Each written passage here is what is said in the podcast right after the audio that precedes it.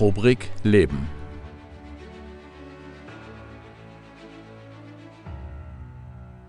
Die Lektionen des Jack Welch. Jack Welch revolutionierte den Finanzmarkt und galt lange Zeit als der Manager des Jahrhunderts. Sein Privatvermögen wurde vor seinem Tod auf 720 Millionen US-Dollar geschätzt. Stand 2006. Wie ein Mann zum Manager des Jahrhunderts wurde und Geschichte schrieb. Vor 20 Jahren noch galt der Manager des Jahrhunderts als Erfinder des Shareholder Value, doch er selbst bezeichnete später das Streben nach kurzfristigen Gewinnen als eine dumme Idee.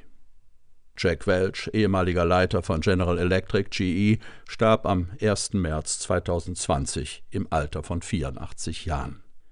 1981 wurde Welch mit 45 Jahren der jüngste CEO in der Firmengeschichte des traditionsreichen Unternehmens.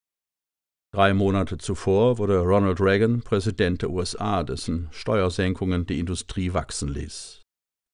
Ein günstiger Moment für einen Manager, der nach 20-jähriger Firmenangehörigkeit nicht weniger als eine Revolution in seinem Unternehmen forderte. Unter seiner Leitung stieg der Unternehmenswert von GE von 14 auf 400 Milliarden Dollar und der Gewinn verzehnfachte sich auf 14 Milliarden Dollar. Nimm dein Schicksal selbst in die Hand oder jemand anders tut das für dich, war eines seiner prägnanten Motti, die für seinen direkten Führungsstil beispielhaft waren. Insbesondere die globale Expansion des Konzerns ist sein Verdienst und Welch erkannte schon früh die Wachstumschancen asiatischer Märkte. Globaler Wettbewerb müsse sofort angegriffen werden, war Welch überzeugt.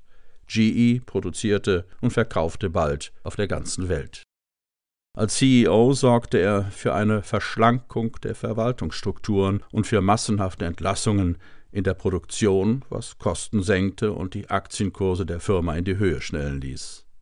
Er förderte den Konkurrenzkampf in der Belegschaft, indem er die Leistungsschwachen feuerte und die Leistungsstarken belohnte. Im gebeutelten Rostgürtel Amerikas ließ er Werke schließen und gliederte die Produktion ins billigere Ausland aus. Innerhalb seiner ersten fünf Jahre an der Konzernspitze verloren 112.000 von rund 499.000 Angestellten ihre Jobs und weitere folgten. Das war die Geburtsstunde des Shareholder Value, ein Wirtschaften, das auf eine möglichst hohe Rendite für die Investoren abzielt. Es brachte ihm aber auch heftige Kritik ein und der Spitzname Neutronenjack als Anspielung auf eine Neutronenbombe haftete sein Leben lang an ihm. Während andere Manager seinen Stil bewunderten und nachzuahmen suchten, mit der er die Diversifizierung GEs vorantrieb, war er für Kritiker der Pate für Gier und soziale Ungleichheit. Trotzdem blieb General Electric der größte Produzent der USA und eine amerikanische Ikone, die vor allem aber agiler in ihrer Entwicklung wurde und inzwischen alles Mögliche, von Düsentriebwerken über Stromgeneratoren bis zu medizinischen Tomographen lieferte. Die von Jack Welch gegründete Finanzabteilung trug wesentlich zum Wachstum des einzigen Produzenten von Edisons Glühbirnen bei. Sie lieh Kunden Geld, damit diese sich große Anlagen und teure Produkte des Riesenkonzerns leisten konnten und bot sogar Versicherungen an. Solche Finanzgeschäfte generierten zwar am Ende der Ära Welch bis zu 40 Prozent der Einnahmen, aber genau das machte den Konzern in der Finanzkrise 2008 so verwundbar. 2000, ein Jahr vor seiner Pensionierung, kürte ihn Fortune zum Manager des Jahrhunderts. Er selbst mahnte allerdings damals, man solle sein Wirken an der Firmenentwicklung in 20 Jahren beurteilen. Seine Abfindung von 417 Millionen Dollar war, wie sein Gehalt zuvor, ein neuer Rekord, wurde in den Medien kontrovers diskutiert und natürlich wollte die Öffentlichkeit mehr über diesen John Francis Welch erfahren. Wie konnte ein Einzelkind einer katholischen Arbeiterfamilie mit irischen Wurzeln so wohlhabend werden? Meine Mutter war die einflussreichste Person in meinem Leben, schrieb er in seiner Autobiografie, deren Rechte Time Warner 2001 für 7,1 Millionen Dollar ersteigert. Die Biografie Jack Straight from the Gut verkaufte sich weltweit 10 Millionen Mal. Obwohl weder seine Großeltern, eingewandert in das ländliche Massachusetts, noch seine Eltern auch nur einen Highschool-Abschluss vorweisen konnten, schaffte es ihr einziger Spross bis zum Doktor des Chemie-Ingenieurwesens. Er fing 1960 als Ingenieur bei GE an und war acht Jahre später Chef der Kunststoffabteilung. 1973 wurde er Chef der Abteilung für Medizintechnik mit einem Jahresumsatz von zwei Milliarden Dollar. Sein Ziel war klar.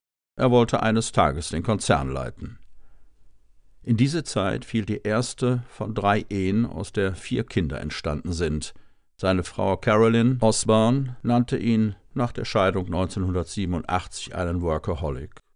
Seine zweite Frau, Jane Besley, pflegte ihn nach zwei Herzinfarkten gesund. 2002 verliebte sich Neutronenjack in die Journalistin Susie Wettlaufer, als sie ihn für die Harvard Business Review interviewte.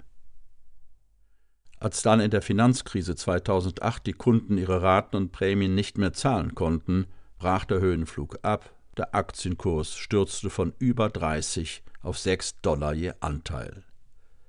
Im Frühjahr 2009 entzog die Standard Poor's, dem größten amerikanischen Unternehmen, das dreifache A-Rating, das erste Mal seit 53 Jahren. Ein Schlag, von dem sich der Konzern bis heute nicht erholt hat.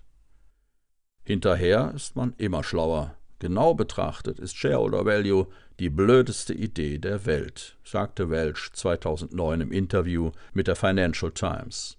Und die Washington Post zitierte ihn so das ist keine perfekte Geschichte. Unternehmen sind oft wie Weltklasse-Restaurants. Wenn du heimlich in die Küche spähst, sieht das Essen nie so aus, wie es dir perfekt garniert auf feinem Porzellan an deinen Tisch serviert wird. Unternehmungen sind schmutzig und chaotisch. Jack Welch starb in seinem Apartment in Manhattan an Nierenversagen, gab eine Sprecherin der Familie bekannt.